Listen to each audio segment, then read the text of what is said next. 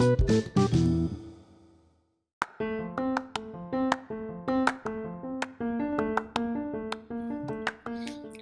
¿cómo están? Bienvenidos nuevamente a un episodio más de 10 minutos de marketing al día. El día de hoy vamos a hablar sobre algo muy común que es la pregunta del millón. ¿De verdad me sirve tener presencia en redes sociales? Y la respuesta es sí. Pero tendremos que desglosar a detalle el para qué quieres tus redes, tener presencia en redes sociales. Es decir, para qué le servirá, servirá a tu marca tener presencia en redes. Obviamente tienes que determinar primero para qué. ¿Para qué quieres tener presencia en redes sociales? ¿Qué vas a ganar? ¿Qué esperas ganar de esto? Y lo primero que tendrías que hacer será por analizar, si ya tienes redes sociales, analizarlas, y no te digo analizarlas desde los últimos 10 días, 15 días, te hablo de analizar tu último año de presencia en línea. ¿ok? Y al mismo tiempo vas a comparar tu competencia directa, igual vas a analizar su último año de, de, contenido en línea. Y vas a analizar el tipo de contenido, el tipo de interacción, la cantidad de seguidores, qué tanto se involucra la gente, qué tanto engagement tiene con, con, con tus redes y con las de tu competencia. Esto para determinar primero dónde estás parado, ¿no? Obviamente tienes que saber dónde estás. Para poder saber hacia dónde vas, tienes que determinar primero, pues, dónde estás parado, ¿no? Lo siguiente que tendrás que hacer, y esto es algo que es muy importante, la mayoría de las personas piensa que el marketing digital es algo bastante subjetivo y no lo es. Todo es medible. Los resultados son medibles. No se trata de yo creo que va bien, más o menos me gusta.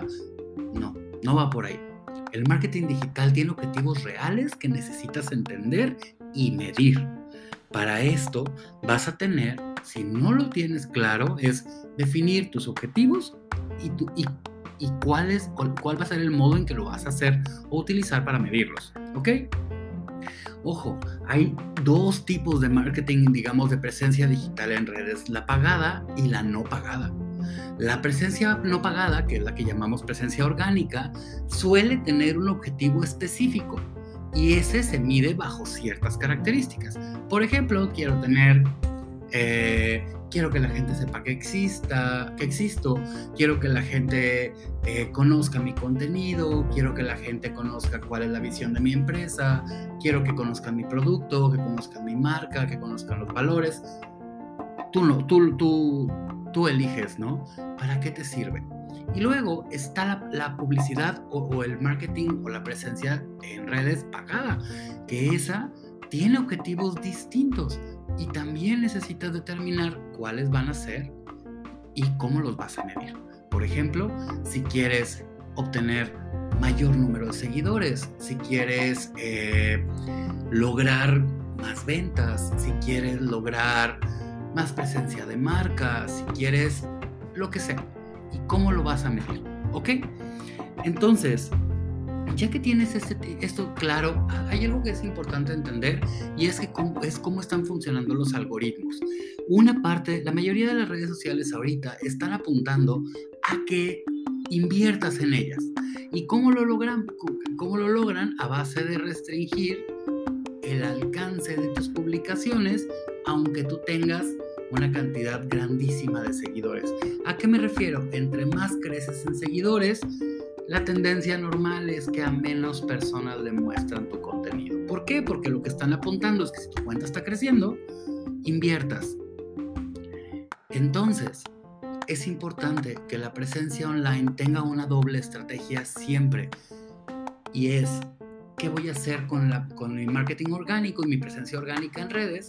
¿Y cuál va a ser mi estrategia de estrategia pagada de publicidad para marketing en redes?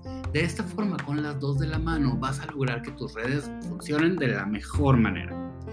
Y lo otro que también tienes que determinar, y esta parte es bien importante, muchas veces nos pasa que los, los, nuevos clientes llegan y nos dicen, oye, es que, mira, yo quiero TikTok y quiero Instagram y quiero Facebook y quiero Twitter y quiero... Ahora, mi pregunta aquí es, ¿les sirve? Puedes tener las que quieras, pero la pregunta real es si te sirve. ¿Para qué la quieres? ¿Porque todo el mundo lo usa? Ok, tu nicho, es decir, tu posible cliente está en esa red. Porque esa debería ser tu base principal. Si tu nicho inmediato o el que está por convertirse en tu nicho inmediato, llámese edad, sexo y demás, está en esa red a la que quieres llegar, entonces te diría, elígela. Si no están ahí, ¿para qué la quieres? Es que todo el mundo tiene, sí, pero ¿para qué la quieres? Si la gente que podría ser tu nicho no está en esa plataforma, al menos no en una forma a lo mejor digamos, laboralmente hablando o en un plan de consumidor. Entonces, eso es algo importante que, tienes que definir también. Lo siguiente que te tendría que decir al respecto es, ok, ya determinaste cuáles son tus redes, ya determinaste cuáles son tus objetivos, perdón por el ruido. Este, lo que seguiría es, ¿cómo lo voy a lograr? ¿Lo voy a hacer por mi cuenta? ¿Lo va a hacer alguien más? quién se va a encargar de esto y bajo qué estructuras. Y de nuevo regresamos a, no le tengas miedo a las redes sociales. En otros, en otros episodios hemos hablado de la importancia de trabajar con expertos. Asegúrate, hacer marketing digital no es difícil cuando tienes los conocimientos y las herramientas para ello. Te sugeriría, asegúrate de apoyarte siempre en expertos. Eh, y déjalos trabajar. Ojo, eso es súper importante. Normalmente pasa que, las, que los clientes llegan, te contratan y lo primero que hacen es, pero quiero este color y esta línea y este punto y este cuadro. Y entonces realmente no están contratando un experto en marketing, sino es como si estuvieran contratando un obrero que manufacture tus ideas. Y entonces no se trata de esto. Y vuelvo a poner el ejemplo que hablábamos en el episodio anterior de la parte médica. Tú no vas con un doctor y le dices, mire, quiero que me revise la garganta, pero quiero que me lo revise por acá. Y también creo que tengo un problema por este otro lado y revise. No, no, pero así no. Quiero que ponga el, el, el batelengua sobre mí y lo haga decir. No lo haces de ese modo, ¿correcto? Vas con el médico y lo dejas trabajar porque sabes que él es el experto si ya te acercaste a un experto y conoces su book o su portafolio y sabes y conoces sus casos de éxito y sabes que puede ser tu mejor alternativa, mi, mi sugerencia, la más honesta que puedo hacerte, es déjalos trabajar. Confía en que por algo llegaste a ellos y por algo los contrataste. Finalmente, todo esto se mide. Trabajas el primer mes, el segundo mes, el tercer mes. Y ahora sí, se sientan y analizan a detalle qué está sucediendo. Si tú crees que las alternativas o las opciones o la forma en que está trabajando no es la correcta, tendrás dos opciones. Cambiar de especialista o ajustar las estrategias.